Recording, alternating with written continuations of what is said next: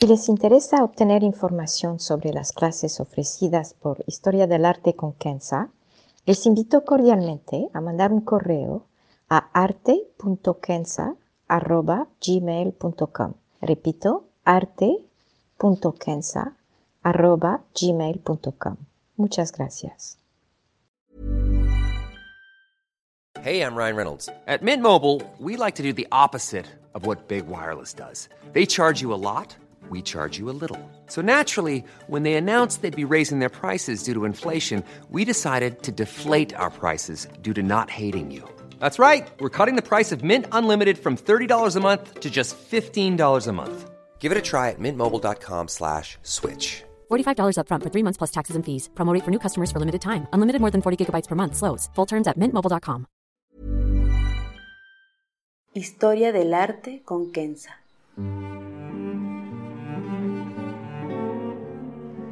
Una serie sobre el arte a través de la historia y las culturas. Se presentarán obras que trascienden el tiempo por su belleza y por lo que nos cuenta. Obras que encienden el asombro. Buenos días. En este podcast se presenta el arte del imperio o califato islámico fatimid, conocido por la exquisitez de su estética y de su técnica. Y trataremos de entender cómo esta belleza tiene su fuente en la espiritualidad misma de este imperio. Primero, se presentará muy brevemente al califato fatimid en su contexto histórico. Segundo, se hablará de esta fundación espiritual del arte, para finalizar con ejemplos de su arte, a través de la arquitectura, la cerámica, los manuscritos y más, ejemplos que pueden ver en la ilustración del podcast. La historia entonces, en breve. El califato fatimid empezó en el año 909 en una ciudad llamada Raqada, hoy en la parte este de Argelia, cerca de Túnez. El imperio duró 262 años hasta el año 1171 y dejó una marca indeleble sobre el arte islámico hasta hoy. En el año 969, el calif Muiz fundó la ciudad del Cairo, el Qahira en árabe, que significa la victoriosa, cerca del lugar que era en tiempos antiguos Heliópolis. A la vez de crear nuevas ciudades como el Cairo, los gobernantes eran gran aficionados del arte y patrocinaron las artes y las ciencias y el conocimiento en general. Fundaron escuelas como la del Azhar en Cairo, hoy uno de los centros más importantes de estudios islámicos en el mundo, y la universidad más antigua del mundo después del Qarawiyyin, que está en Fez, en Marruecos. Hicieron construir bibliotecas y centros de estudios como Dar el Ilm o la Casa del Conocimiento, que dicen su biblioteca tenía más de 400.000 manuscritos. Acuérdense que estamos hablando de los siglos X-XI. Por lo general, los gobernantes eran tolerantes de otras creencias y modos de pensamientos y todo lo que tiene que ver con estudios de filosofía, ética, derecho y más. Muchos cristianos y judíos tenían posiciones altas en el gobierno y formaban parte de la élite política y económica. El imperio llegó a cubrir un vasto territorio desde parte de Marruecos, toda África del Norte, hasta las costas del Mar Rojo de la península arábica, hacia lo que es hoy la costa de Siria y obviamente la isla de Sicilia. Para el califato, el arte era una vía para promover el pluralismo. Y aquí entramos en la segunda parte de esta presentación con las fundaciones espirituales del arte fatimid, cuyo entendimiento nos pueden ayudar a explicar el énfasis en la exquisitez de su arte.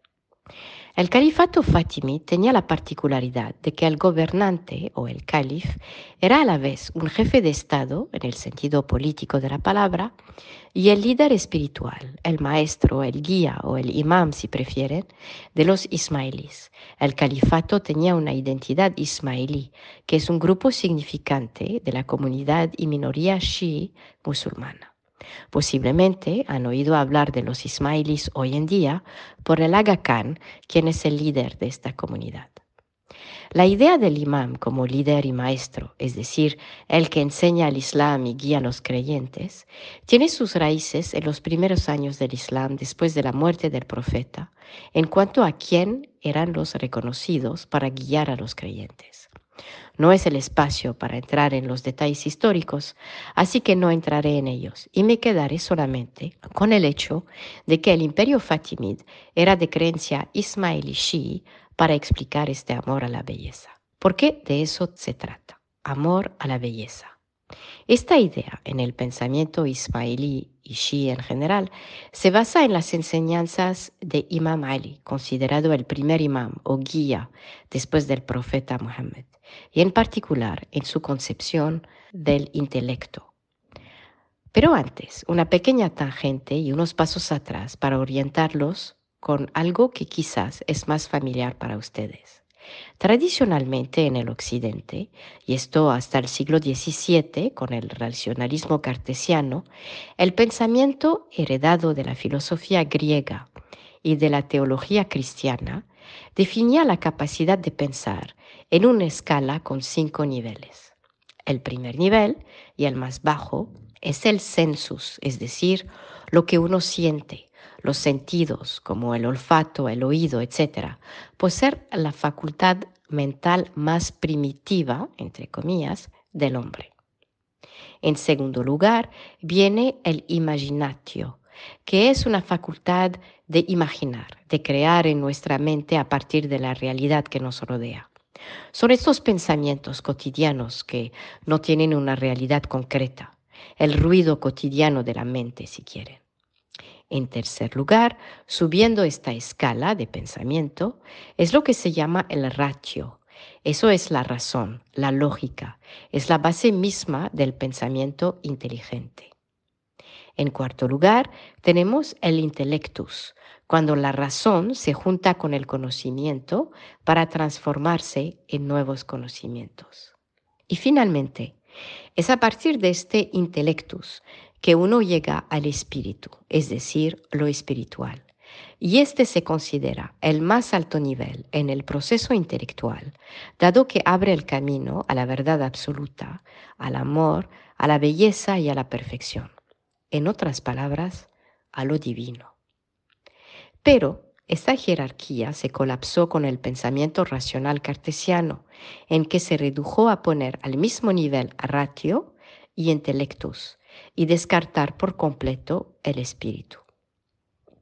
El proceso intelectual, es decir, el modo de pensar, se asimiló por completo a la razón, al pensamiento lógico, dejando al lado no solamente el sensus, es decir, nuestros sentidos, pero más importantemente el espiritual, esta capacidad de ver que tenemos un pensamiento que sobrepasa la simple lógica y cuya suma es más grande que sus partes. Otras culturas, tal y como el Tao chino, no comparten esta visión y ponen el origen del intelecto en el corazón, tal y como lo veremos ahora con el espiritualismo islámico. De hecho, en chino, la palabra Shin significa a la vez mente y corazón. Regresando a lo que dijimos al principio y al Imam Ali, la filosofía del imperio fatimid se basa entonces en su visión de la actividad intelectual Imam Ali explica que sin paciencia, sin visión a largo plazo, no hay ninguna actividad intelectual y agrega que sin amabilidad, sin generosidad tampoco. Dice que el origen de la actividad intelectual es lo que llama tawaddud. Tawaddud se puede traducir en amor, un amor que a la vez se extiende hacia afuera y que se manifiesta dentro de uno. Es un amor que es a la vez exterior e interior. Si uno no tiene este tawaddud, no puede ser un intelectual, un ser verdaderamente pensante. Y aquí, cuidado, defino intelectual o ser pensante como en el sentido de un ser inteligente que contribuye al conocimiento humano y a su bienestar. ¿A qué va todo eso? Lo que Imam Ali agrega en su explicación es que la actividad intelectual reside en la belleza de este exterior e interior. Así que la apreciación de la belleza exterior e interior es la excelencia de la actividad intelectual. Me explico. Si uno entiende la belleza exterior, aprecia las formas en el arte, en la naturaleza, en los sonidos, en el ser humano y en toda la creación. Y si al mismo tiempo entiende, aprecia la belleza interior, que son las virtudes, es decir, la generosidad, la compasión, el respeto hacia la vida, etc., entonces podrá ser un ser pensante. De lo contrario, no califica como un intelectual. Con esto entienden quizás por qué Imam Ali dijo que la persona más feliz es el intelectual, porque su felicidad brota de su entendimiento del exterior y del interior. Su afán de perfeccionar este exterior con el arte, por ejemplo, y con el afán de perfeccionar su interior, es decir, su generosidad, su bondad. Y por ende integra con la realidad más alta, es decir, lo divino. Como dijo en una de sus célebres frases el profeta Mohammed, Dios es bello y le gusta la belleza. Así que este ser intelectual despierto, entre comillas, es capaz de ver belleza, de ver la compasión divina, que define la esencia misma de Dios. Cuando el intelectual siente el sabor de este amor, de esta belleza, de esta realidad divina, entonces se vuelve, en las palabras de Imam Ali, Asad Anas, lo que significa el más feliz de entre la gente. La alegría de su espíritu se deriva sin dificultad de su comprensión externa e interna de la generosidad divina. Entenderán ahora quizá por qué los Fatimid estaban tan dedicados a que cualquier objeto, aun el más anodino, cualquier edificio que sea una mezquita o no, que cualquier libro tenía que integrar belleza en su aspecto exterior, como las ornamentaciones de un manuscrito, por ejemplo, junto con belleza en su aspecto interior, es decir, la serenidad dentro de una mezquita, la perfección en el manejo del oro o del cristal, las ciencias y la poesía en las páginas de un manuscrito. Con esto en mente, podemos ahora ilustrar este pensamiento con algunas obras de arte de la época Fatimid. Como lo comenté al principio del podcast, el arte de la época Fatimid es famoso por su exquisitez y refinamiento. Es un periodo clave en la historia del arte islámico y en el arte mediterráneo en general, especialmente en cuanto a la arquitectura. A la vez, la diversidad en los estilos refleja el alcance del imperio desde Sicilia hasta las costas de la península arábica y también su gran tolerancia hacia otras religiones y cultura. Como ilustración pueden ver el pedazo de cerámica con la figura de Cristo incluido en la imagen del podcast.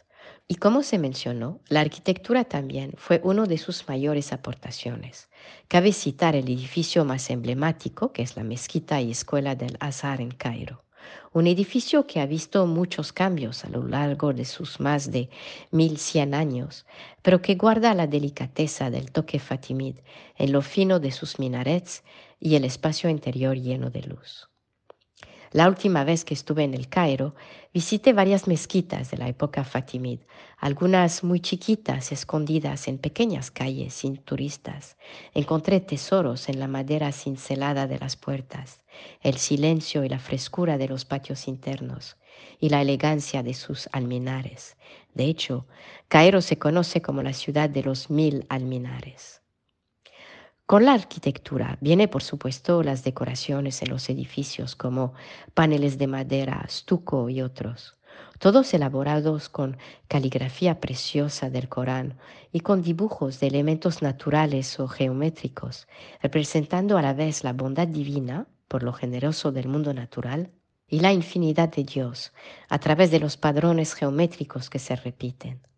Un objeto muy original era el mihrab portátil el mihrab es el lugar, en la mezquita, hacia el cual se dirigen los que rezan, indicando la dirección hacia Meca. El mihrab es, no hay que olvidar también, un pequeño espacio vacío creado dentro de la mezquita en general, altamente decorado y donde nadie puede estar.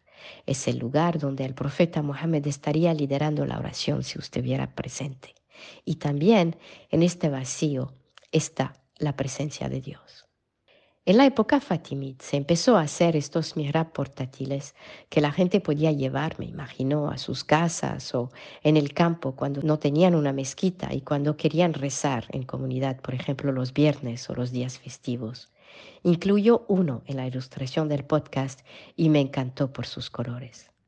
La caligrafía era, por supuesto, un área de gran importancia, con el uso del estilo kufik, y de hecho, algunos de los manuscritos del Corán más bellos son de esta época.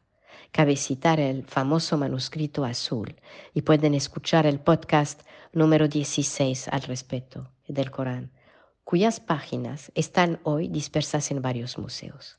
Se trata de un manuscrito escrito en oro sobre papel azul, un poco al estilo de los sutras budistas, con el azul siendo el infinito y el oro la luz divina. Dado el énfasis también en la educación, la ciencia, la filosofía y las matemáticas, áreas que eran integradas en su momento, y la construcción de bibliotecas a través de su territorio, la época fatimí también ha dejado bellos manuscritos con ilustraciones figurativas. Cabe citar el manuscrito del libro de las curiosidades, con sus encantadoras ilustraciones de animales, flores, árboles y también mapas. Era una especie de abecedario de la naturaleza. Fue escrito durante el siglo XI. Otras áreas de arte por excelencia fueron los textiles, la cerámica, el vidrio y roca de cristal, y por supuesto el oro. Los objetos de lujo eran muy importantes y por lo general se encontraban en los palacios de los gobernantes y los ricos comerciantes que vieron su riqueza aumentar gracias a la extensión territorial del imperio y por la migración de gente hacia las nuevas ciudades con sus nuevas escuelas, bibliotecas y por supuesto bazares. Es interesante notar que la finura, la elegancia y la técnica avanzada del arte fatimid, especialmente en los artes de lujo como el vidrio y más precisamente la roca de cristal, un elemento que pocos podían manejar en esta época, y del oro, significó que reyes y altos dignatarios de otras regiones pedían objetos a artistas del imperio fatimid. Hay varios ejemplos, especialmente en Francia, Alemania, Italia y la India. Como ilustración, Pueden ver el famoso aguamanil de roca de cristal hecho en Egipto, de la abadía de Saint-Denis en Francia, hoy en le Louvre. Existen otros ejemplos en el British Museum también, en la colección de los Medicis en el Palazzo Pitti en Florencia. Otros están en las colecciones de Maharajas de la India y hoy todavía se pueden ver algunos ejemplos en subastas y en museos. En cuanto a los textiles, Pocos quedan, dado la fragilidad del material, pero existen todavía algunos fragmentos de un material conocido como tiraz, una mezcla de lino y seda muy premiada, con muchas veces escrituras o decoraciones imprentas. El Met de Nueva York, el Museo de Arte Islámico de Berlín y el del Cairo tienen algunos ejemplos. Finalmente, la cerámica fatimid era muy apreciada y las decoraciones con figuras de animales, de flores o de gente eran muy originales para la época. De hecho, fue un modelo para el arte islámico de la cerámica en los siglos venideros y su influencia se siente hasta hoy en los bazares. Para concluir, me permito citar unas líneas de poesía del poeta y filósofo Nasir Khosrau, que murió en el año 1088 uno de las grandes mentes pensantes del Islam y en particular de la comunidad ismailí. Y cito, la verdadera belleza es el conocimiento, no el falso oropel del mundo. No te dejas engañar por el ruido, busca la verdad y no el mundo. Shukran, muchas gracias.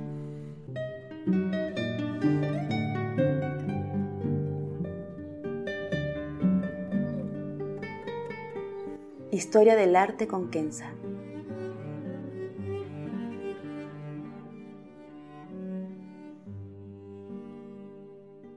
Para ver las obras que se presentan en este podcast y a la vez descubrir otras que podrían despertar su asombro, les invito a seguirnos a través de la cuenta Instagram Historia del Arte con Kenza. El podcast es producido por Rojo Bernado y les aconsejo ver otros de sus podcasts como Entre Cruzadas y Teatro para Llevar. Gracias. Ever catch yourself eating the same flavorless dinner three days in a row? Dreaming of something better? Well, HelloFresh is your guilt-free dream come true, baby. It's me, Kiki Palmer. Let's wake up those taste buds with hot, juicy pecan-crusted chicken or garlic butter shrimp scampi. Mm. Hello Fresh. Stop dreaming of all the delicious possibilities and dig in at HelloFresh.com. Let's get this dinner party started.